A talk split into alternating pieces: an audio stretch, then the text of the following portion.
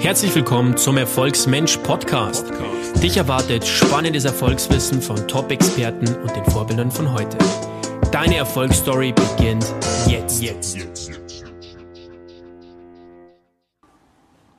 Ich will, was wir von erfolgreichen Menschen mit Behinderung lernen können. Dieses außergewöhnliche Buch ist für jeden, der mehr von seinem Leben möchte, der vorankommen möchte und seine Ziele erreichen will. Herr Zietelmann und ich haben uns dazu entschlossen, drei Exemplare dieses außergewöhnlichen Buches zu verlosen. Wenn du teilnehmen möchtest, musst du dem Erfolgsmensch Podcast und Dr. Rainer Zietelmann auf Instagram folgen. Der Gewinner wird am 16.08.2021, das ist ein Montag, bekannt gegeben. Und jetzt wünsche ich dir viel Spaß beim Interview mit Dr. Rainer Zietelmann. Mein heutiger Podcast-Gast ist Historiker und Soziologe er hat 25 Bücher geschrieben, davon einige Bestseller. Er ist bekannt aus einigen Fernsehauftritten, Medienberichten und Vorträgen. Ich selbst habe ihn schon mal zitiert, beziehungsweise habe Bezug genommen auf eine qualitative Studie von ihm. Da hat er 45 intensive Gespräche mit hochvermögenden Menschen geführt.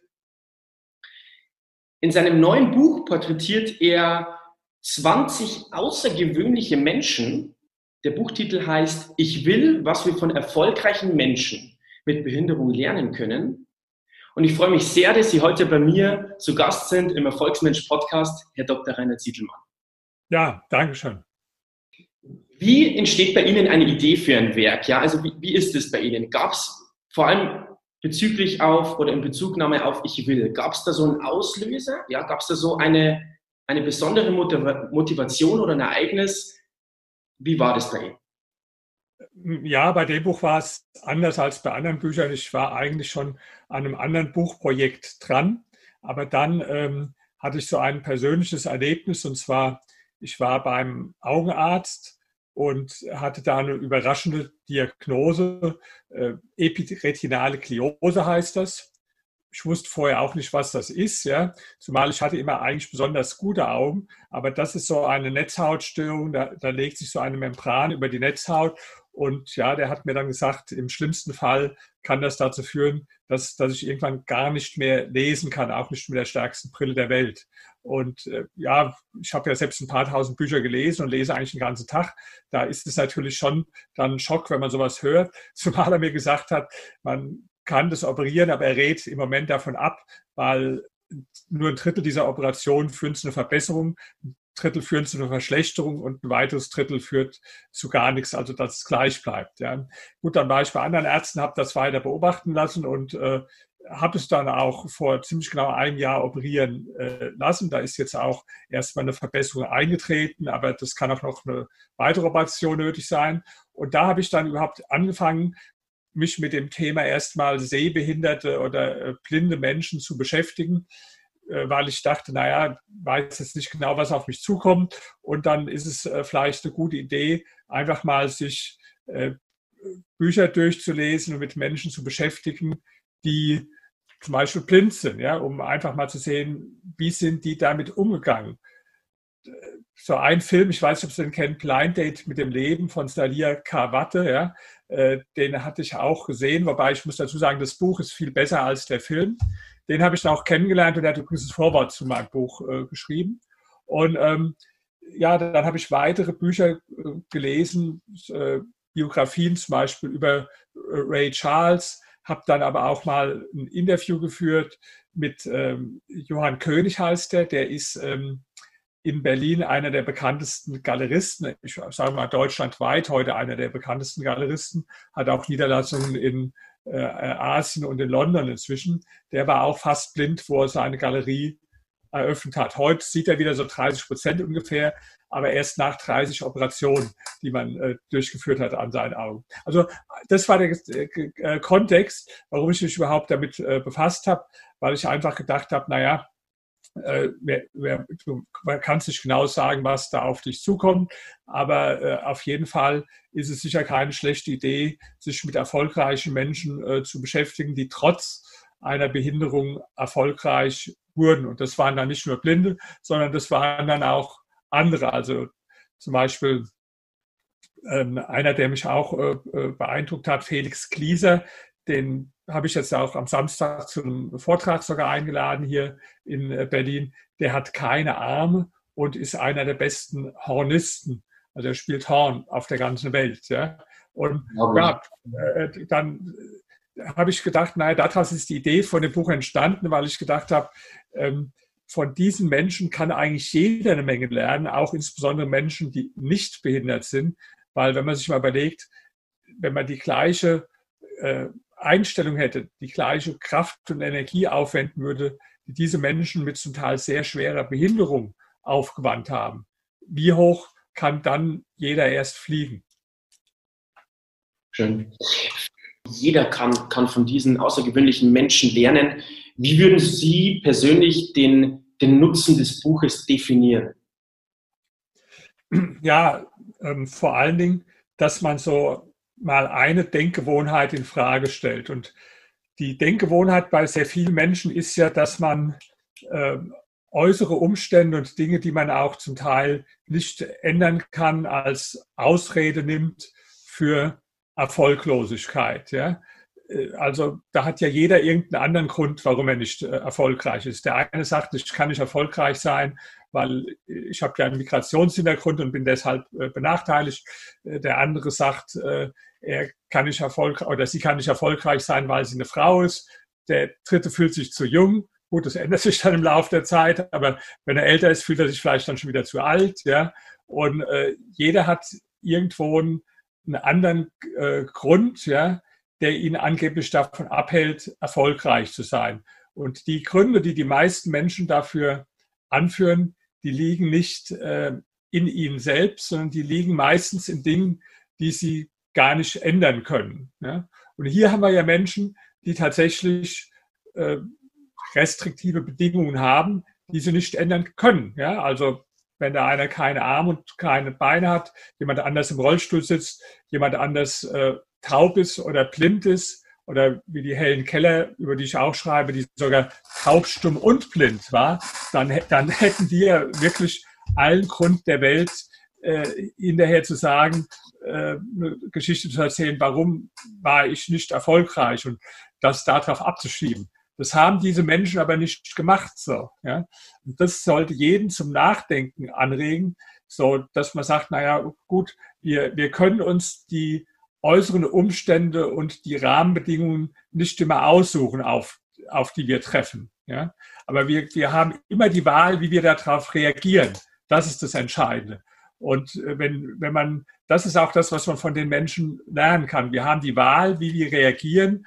Und wer diese Einstellung hat, das, das gibt einem auch ein Gefühl der Macht, der Macht über sein eigenes Leben. Und viele Menschen fühlen sich irgendwo ohnmächtig, ja, weil sie, ähm, weil sie sich irgendwo dem, dem, dem Schicksal oder Dingen ausgeliefert fühlen. Ja, ich, ich kann nichts erreichen, weil die Firma, wo ich bin, die gibt mir keine Chance. Äh, der, die Gesellschaft ist äh, schlecht, der Kapitalismus ist dran schuld oder meine Eltern, weil sie mich falsch erzogen haben. Ja, da gibt es ja so viele Gründe, die man anführen kann.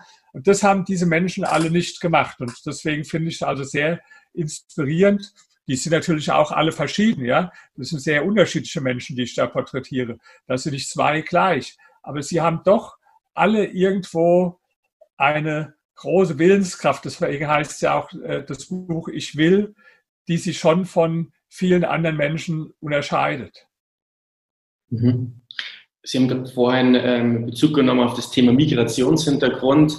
Ähm, jeder bewertet es anders. Ich habe einen guten Freund, der äh, sehr erfolgreich, ich schätze ihn sehr, der hat, auch der hat auch einen Migrationshintergrund, der hat es durchaus nicht leicht, aber der sagt, genau deswegen bin ich erfolgreich. Ja, die Bewertung, ähm, jeder bewertet es individuell und es gibt Menschen, die aus ihrem ursprünglichen Leid Kraft schöpfen.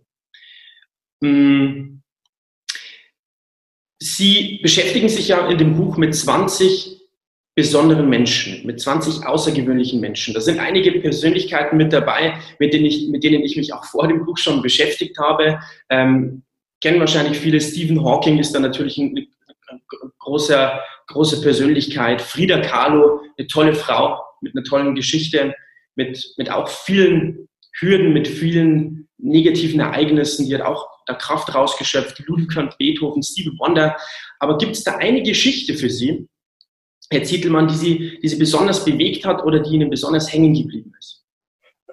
Ja, schon. Also wie Sie sagen, das sind viele Geschichten dabei. Ja. Aber was äh, wer mich besonders beeindruckt hat, war James Holman. Und den haben Sie wahrscheinlich vorher nicht gekannt. Den habe ich sozusagen ausgegraben und äh, entdeckt, ja, äh, weil den nur ziemlich wenige Menschen kennen. Der hat vor 200 Jahren gelebt und der ist auch irgendwann in seinem Leben, in seiner Jugend äh, erblindet. Und sein Traum war es, die Welt zu bereisen. Und dann ist er gereist und zwar 400.000 Kilometer. Das muss man sich mal vorstellen. Das ist ja mehr als die Entfernung von der Erde zum Mond. Ja? Also er ist 400.000 Kilometer gereist und äh, blind. Er konnte nur Englisch und Französisch. In vielen Ländern, wo er war, hat er die Sprache der Menschen gar nicht gekonnt. Also zum Beispiel er ist durch ganz Sibirien äh, so, ja, da war nicht nur eisige Kälte oder in manchen Gebieten waren auch Moskitos und äh, was weiß ich oder irgendwelche Banden, ja, sondern da, da hatte er so einen, so einen Kutscher, einen Kosaken, der konnte auch weder Englisch noch äh, Französisch und mit dem ist er da allein äh, äh, gefahren, so ein verrückter Typ, ja. Und, äh, und er war blind, konnte die Sprache nicht, hat auch nicht viel Geld dabei gehabt und äh, er hat insgesamt 200 verschiedene Kulturen kennengelernt, war also auch in Afrika irgendwo, da, da waren dann äh, schwere Krankheiten, wo ich glaube, von dem Schiff, weiß nicht mehr genau die Zahl, aber irgendwo von 120 Leuten haben nur 10 überlebt. Er war einer davon, die anderen sind durch Krankheiten äh, äh, niedergerafft worden. Dann war er auch äh, irgendwo in ganz äh, Gebieten, wo noch keiner war, in, in Südamerika. Also er ist irgendwo um die ganze Welt immer gereist, The Blind Traveler, und hat dabei offenbar immer eine ganz optimistische und positive Einstellung gehabt. Ja? Und das ist äh, also wirklich ein Mensch, der, der mich äh, unglaublich beeindruckt hat, weil das war ja auch damals das Reisen vor 200 Jahren noch was, äh, was anderes. Ja? Da, ähm, da, da, da gab es ja noch keine Züge und so weiter, wie man, wie man heute reist, ja, oder Flugzeuge, sondern da hat Reisen noch was ganz anderes. Da war zum Teil zum, zu Fuß oder in irgendwelchen ist er geritten oder auf Pferdetroschken und so weiter. Ja. Und äh, also das war schon jemand, äh, James Holman, der mich, ähm, der mich sehr beeindruckt hat. Bewundernswert.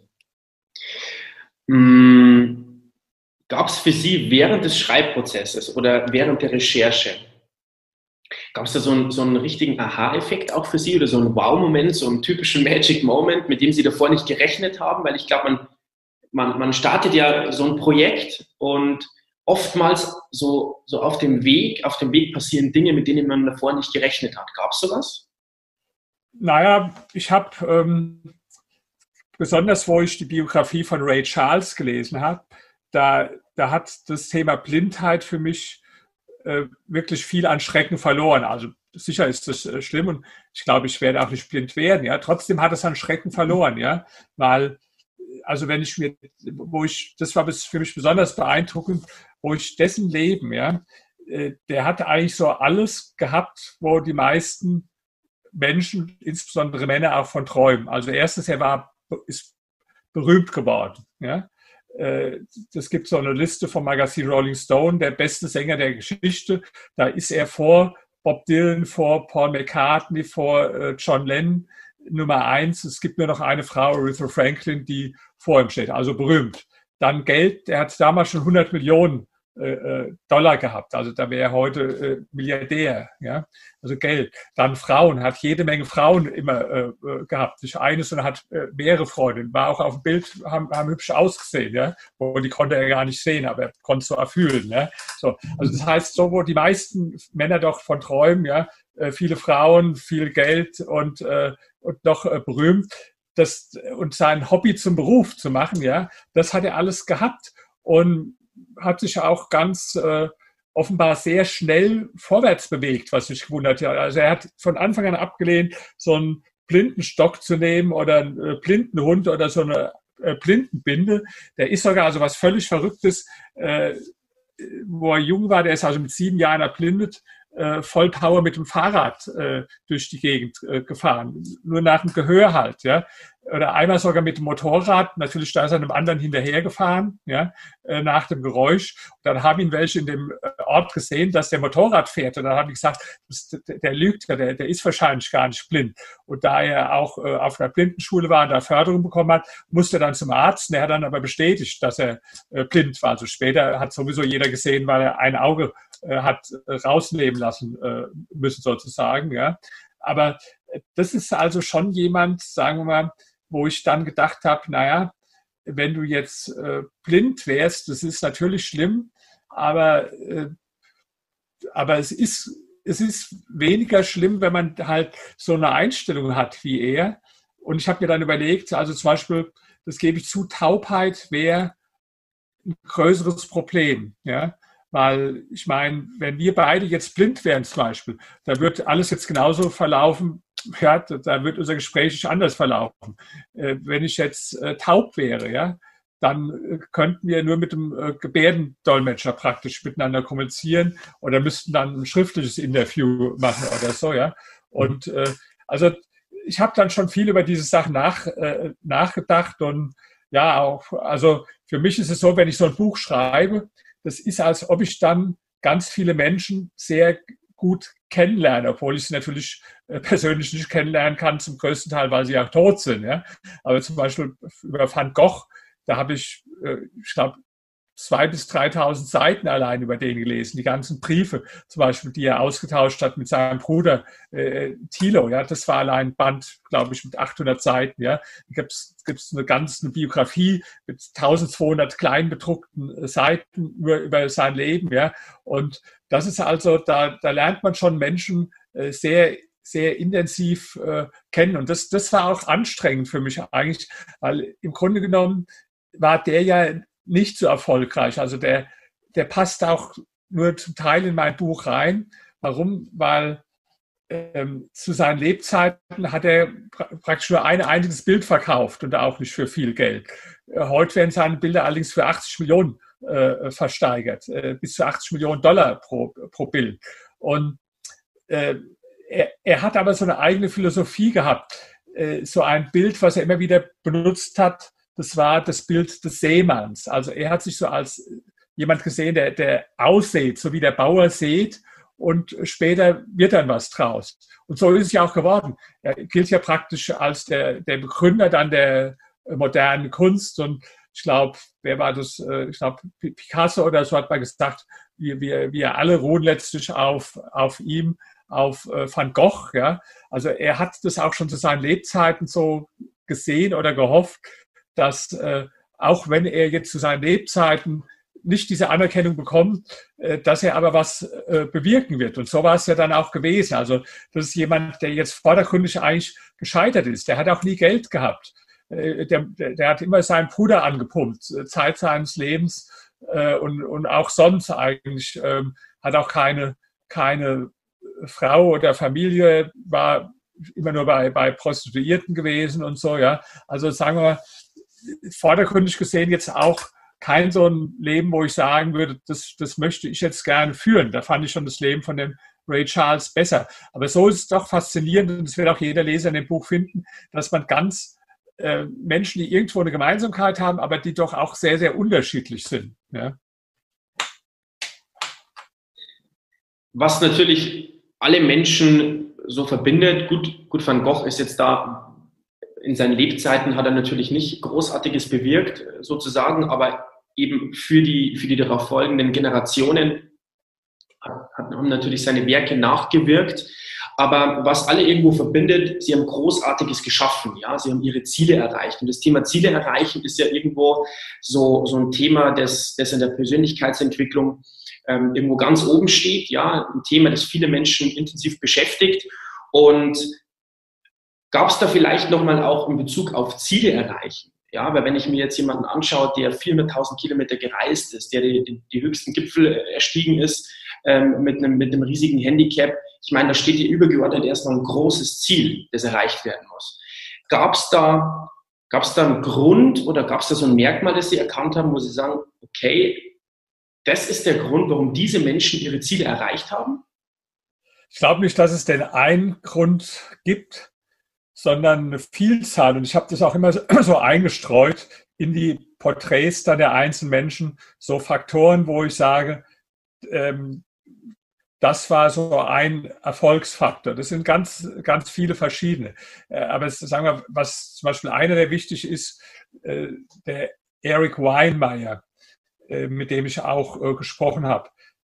Das ist der, der als erster Blinder den Mount Everest erstiegen hat, aber auch die sieben höchsten Gipfel auf den sieben Kontinenten, also the Seven Summits nennt man das, was nur ganz wenige Menschen erreicht haben. Und dann war er noch im Grand Canyon. Der Grand Canyon, der hat so Fluss, Flussschnell, äh, Flussschnellen, die sind so gerätet äh, nach der Schwierigkeit oder Gefährlichkeit von eins bis zehn und erst dann bei der gefährlichsten Stromschnelle zehn allein mit so einem äh, Kajak praktisch da durchgefahren, auch blind. Ja. So, was hat der gesagt? Was kann man von dem lernen?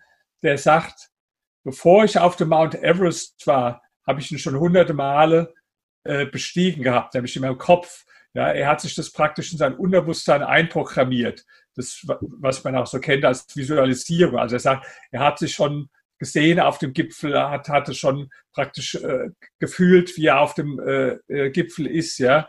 Und das denke ich, das ist so äh, schon ein wichtiger Punkt auch, der einem helfen kann, wenn man sich so Ziele auch einprogrammiert. Äh, ich habe das auch mal von einem anderen Bergsteiger gehört. Äh, da war ich schon beim Vortrag von dem, den kennen viele sicherlich, Reinhold Messner. Mit dem habe ich da nicht persönlich gesprochen, aber er war beim Vortrag im kleinen Kreis und da hat er von einer Sache berichtet, er ist einmal in so einen äh, Felsspalt äh, runtergefallen, äh, hat sich zum Glück nichts gebrochen, aber war irgendwo kaum möglich, da wieder rauszukommen. Also er wusste nicht, wie er da rauskommt und, und hat sich dann geschworen, also wenn er schafft, dass er natürlich sofort umkehrt, zurückgeht. Ja? Und dann hat er es doch mit aller Kraft irgendwie geschafft, dass er da rausgekommen ist. Und dann hat er gesagt, dann bin ich aber nicht zurückgekehrt, dann konnte ich gar nicht anders, als den Aufstieg weiter fortzusetzen. Und als Grund hat er angegeben, dass er sich immer jeden Morgen und jeden Abend das äh, einprogrammiert hat, also sein Ziel, äh, dass er da sein will. Ja? Und das war so fest in seinem Unterbewusstsein verankert, äh, dass er dann also gar nicht anders konnte. Ja? Und da glaube ich auch selbst dran. Ähm, ich habe ja mein erfolgreiches Buch, das kommt jetzt bald in der 12. und 13. Sprache. Das heißt, setze dir größere Ziele. Das hat ja genau diese, diesen äh, Titel, ja. Und äh, da in dem Buch äh, beschreibe ich auch so eine Methode an, die ich zum Beispiel auch für mich probiert habe, autogenes Training. Ähm, eine Methode eigentlich, die zur Entspannung dient, aber auch quasi in Form der Selbsthypnose ist und äh, wo man sich da Ziele einprogrammieren kann. Also ich vergleiche das so mit dem Navigationssystem ähm, wenn man im Auto also irgendwo hinfährt, dann gibt, tippt man da sein Ziel ein. Klar, fahren musst du schon, also du musst, kannst da nicht einfach passiv, du musst dann äh, Gas geben, bremsen und äh, auf den Verkehr aufpassen, aber den Weg zu dem Ziel, den zeigt dir das Navigationssystem. Und so glaube ich halt auch, wenn man einmal ein Ziel richtig einprogrammiert hat bei sich, dass man dann den, den Weg noch nicht äh, kennen muss, sondern den Weg zeigt einem dann das, äh, das Unterbewusstsein letztlich. Also das fand ich speziell bei dem äh, Erik Weinmeier doch, äh, doch sehr interessant. Ja. Spannend.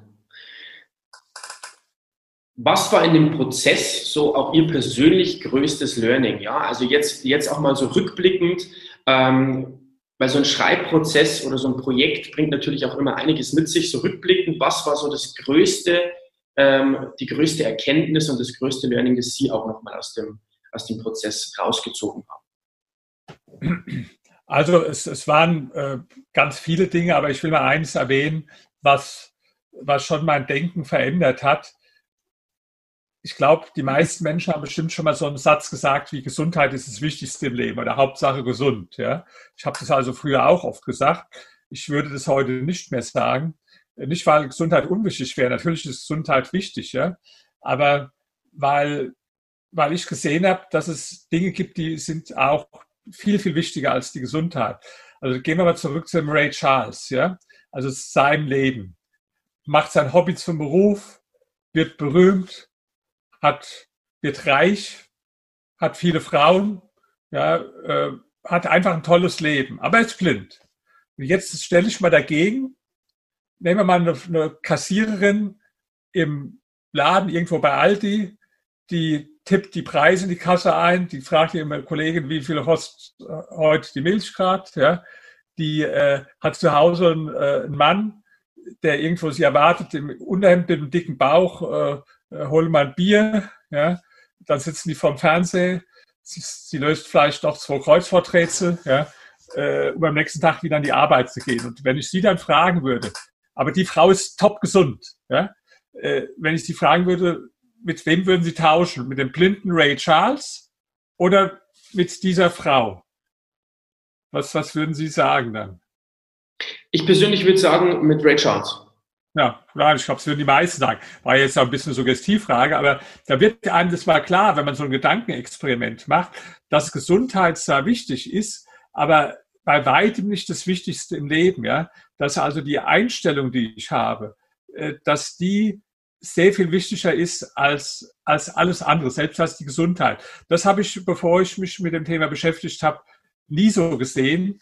Und ähm, deswegen, also wenn so die Menschen sagen, sie wünschen sich hauptsächlich Gesundheit, klar, jeder wünscht sich Gesundheit, ich auch. Und klar ist es wichtig, ja. Aber es ist halt nicht das Allerwichtigste. Es gibt was, was, was da drüber steht noch. Und das ist das, was in deinem Kopf sich äh, abspielt, ja. Und äh, also das war für mich schon so ein Aha-Erlebnis, nachdem Sie ja gefragt haben. Jeder hat die Entscheidung, wie großartig sein eigenes Leben ist. Man muss nur die Entscheidung, die richtige Entscheidung treffen. Tolles Ja, genau. Also das, das sieht man auch an der Helen Keller. Also manche haben den Namen vielleicht schon gehört, aber ich habe dann ganz viele Bücher von ihr und über, über sie gelesen, ja. Und das war eigentlich die erstaunlichste von allen, weil die war ja blind und taubstumm. Das heißt, die konnte nicht hören, die konnte nicht reden und konnte nicht sehen. Ja? Und ist, hat aber später studiert, ist äh, eine erfolgreiche Schriftstellerin geworden, hat auch Vorträge gehalten. Was sage ich, Vorträge gehalten? Sie konnte ja nicht sprechen, aber da gab es gibt so ein System, wie so äh, Taubblinde, das nennt man in die Hand schreiben, wie sie so äh, in, in, in die Hand buchstabieren praktisch. Ja? Und sie mhm. hatte eine ähm, Frau gehabt, äh, die, äh, die, die sie praktisch da überhaupt in das Leben eingeführt hat und überhaupt ihr ermöglicht hat, mit der Umwelt zu kommunizieren und ihr das beigebracht hat. Und mit der war sie dann Jahrzehnte verbunden und die waren dann zusammen bei Vorträgen und äh, die hat es halt in die Hand der buchstabiert und die hat es dann ausgesprochen.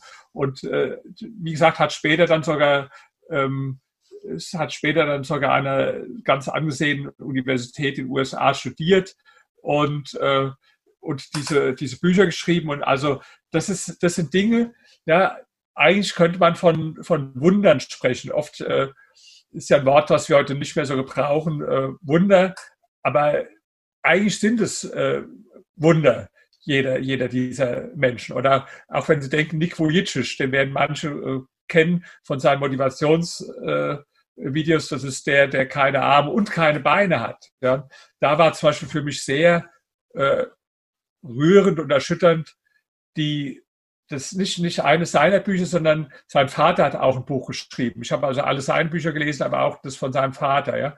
Und der hat dann beschrieben, wie der geboren wurde. Ja. Also das ist eine Geschichte, die ich vielleicht mal äh, äh erzählen will, weil die hat mich also sehr berührt. Er, der war also bei der Geburt dabei und hat dann irgendwo gesehen, wo, wo, wo der dann äh, das Kind rauskam, äh, dass, dass irgendwo der Arm oder sowas fehlt, hatte er so einen Blick erhascht. Und dann haben die sich aber so äh, die Krankenschwestern vor die äh, Frau gestellt, so dass er es nicht weiter beobachten konnte. Genau. Und ähm, die, die Frau, die hat dann auch irgendwie, wo es da war, gefragt, ist alles in Ordnung? Da kam aber keine Antwort von denen. Und äh, da hat er schon was äh, äh, geahnt und äh, er sagt, ihm ist schlecht geworden, er ist raus und hat dann ähm, mit dem Arzt gesprochen und der Arzt hat ihn gefragt, äh, der Arzt hat ihm gesagt, ich, ich muss Ihnen was sagen. Ja, und dann, dann hat er ihn so unterbrochen und hat gesagt, ja, ich, ich habe gesehen, da fehlt ein Arm. Ja, stimmt, das fehlt ein Arm. Sagt er, nein, da, da fehlen die beiden Arme und die beiden Beine. Ja. Und äh, das war also so ein Schock, ja. Also ich, das hat mich sehr berührt, ja, äh, die, die Geschichte. Und es war wirklich so, dass die, die Mutter, die hat tagelang das Kind nicht sehen wollen. Ja, äh, nach der Geburt. Sie wollte es also nicht sehen und äh, sie, hat, sie haben auch überlegt, es dann adoptieren zu lassen. Haben es aber nicht gemacht. Ja? So, und heute, der ist einer der erfolgreichsten Motivationsredner der Welt. In 63 Ländern hat er schon gesprochen. Der hat 1,2 Milliarden Menschen schon erreicht. Der hat äh, mit 17 Staatsoberhauptern gesprochen. Der hat Bücher geschrieben und, wenn Sie das Bild sehen, in dem Buch auch, der hat auch eine sehr hübsche Frau. Ja? Und äh, hat vier Kinder. Ja?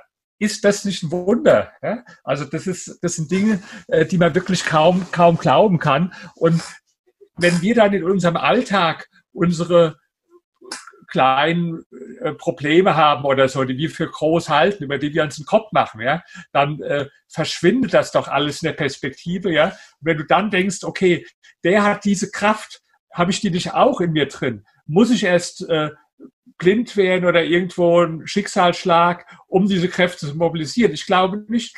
Ich glaube, die Kräfte kann man auch so in sich mobilisieren. Ich glaube, da geben einem einfach diese Geschichten viel, viel Kraft, ja, weil wenn man dann irgendwo vielleicht in seinen eigenen Themen äh, äh drin ist und äh, sich vielleicht auch manchmal nicht so kraftvoll oder motiviert fühlt und denkt dann an diese Menschen, ja, da, da verschwindet es doch alles. Oh, unglaubliche Geschichte. Ähm kann man so viel rausziehen, auch aus solchen Geschichten. Ja, also das so eine, so eine riesige Vorbildfunktion auch aus diesem Handicap so eine Riesenkraft ziehen. Unglaublich. Gibt es abschließend noch was, was Sie den Zuhörern mit auf den Weg geben möchten, Herr Ziegelmann? Ja, also ich freue mich natürlich über die Menschen, die das Buch lesen, aber vielleicht nicht nur lesen, sondern ich habe was versteckt in jedem Kapitel und zwar so, so ein paar Dinge, die man draus lernen kann. Das sind manchmal nur Kleinigkeiten, wie zum Beispiel, wie wichtig es ist, Dinge zu delegieren. Das findet sich so in dem Kapitel über äh, Beethoven, ja. Da finden sich überall nicht so aufdringlich, sondern so versteckt da mal ein Absatz und da mal ein Absatz Hinweise. Und ähm, das würde ich eigentlich jedem empfehlen, dass er die mal rausschreibt auch für sich und drüber danach richtig sucht, wie so, wie man früher Osteier gesucht hat, vielleicht, ja. Ähm, ich habe das in meinem letzten Buch, das hieß Die Kunst berühmt zu werden. Äh, können wir auch gerne nochmal äh, drüber ein gesondertes äh, Gespräch äh, machen, ja. Gerne. Äh, da habe ich das anders gemacht und habe schon äh, am Anfang des Buches praktisch so die wesentlichen Lehren zusammengefasst, ja. Und dann habe ich gedacht, da habe ich eigentlich den Menschen was weggenommen dadurch. Das war also nicht so klug. Ja? Das ist so ähnlich wie wenn du so den Kindern praktisch die Ostereier alle hinlegst. So, ja? Ich habe den, den Spaß genommen am Selbstfinden und am Selbstentdecken. Ja, da habe ich diesmal draus gelernt und habe gesagt, nee, das, das mache ich diesmal anders. Diesmal äh, schreibe ich es nicht vorne alles hin und sage es auch nicht alles im Interview, sondern ich verstecke überall kleine Botschaften, wo ich sage, das, das kann man da lernen und da. Das ist nicht aufdringlich, ja, aber so, es ist, man findet also mehr als nur die Biografien. Man findet, wenn man sucht, überall so, so Hinweise, ich habe ja eine Kleinigkeit gerade genannt, die aber auch wichtig ist bei Beethoven, wie wichtig es war, dass er so äh, delegiert hat, was auch meiner Meinung nach ganz wichtig für erfolgreiche Menschen ist, dass sie das äh, lernen. Und so finden sich äh, aber in, in auch noch andere Hinweise in dem Kapitel über Beethoven, aber auch bei den anderen Menschen finden sich äh, überall solche kleinen Hinweise. Und das würde ich empfehlen, dass man sich die vielleicht auch mal rausschreibt und dann darüber äh, darüber nachdenkt. Und wer das Buch dann gelesen hat, würde, mich, äh, würde ich bitten, auch Sie selbst jetzt mal als Ersten, schreiben Sie was äh, bei, bei Amazon drüber. Ich kriege jeden Tag irgendwelche Mails von Leuten, äh, weltweit, weil ja meine Bücher auch weltweit äh, erscheinen, ja, äh, die, die mir dann schreiben, was sie toll finden an dem Buch. Und das freut mich auch, aber ich sage den Leuten eigentlich, schreib es lieber bei, bei Amazon auf, weil äh, erstens, ich weiß ja, dass mein Buch äh, toll ist, ja, aber mich interessiert es auch schon, was, weil jeder findet wieder was anderes gut an dem Buch. Ja? Jeder sieht für sich was anderes. Und ähm, äh, ja, und wenn man es bei Amazon aufschreibt, dann lesen es halt andere auch, ja. Und es ist nämlich nicht so ganz einfach, das habe ich schon gemerkt.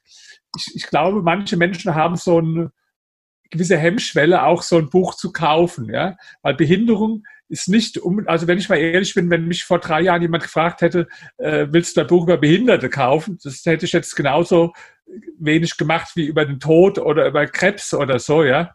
Weil das sind irgendwo äh, natürlich schon Themen, die man lieber von sich fernhält, ja. Aber hier ist, das haben Sie jetzt ja gesehen, Sie kennen es ja auch, das ist ja ein inspirierendes Buch. Aber ich glaube schon, dass eine gewisse Hürde ist, ja, äh, für, für Menschen. Und ich kann nur sagen, überspringen Sie mal äh, diese, diese Hürde.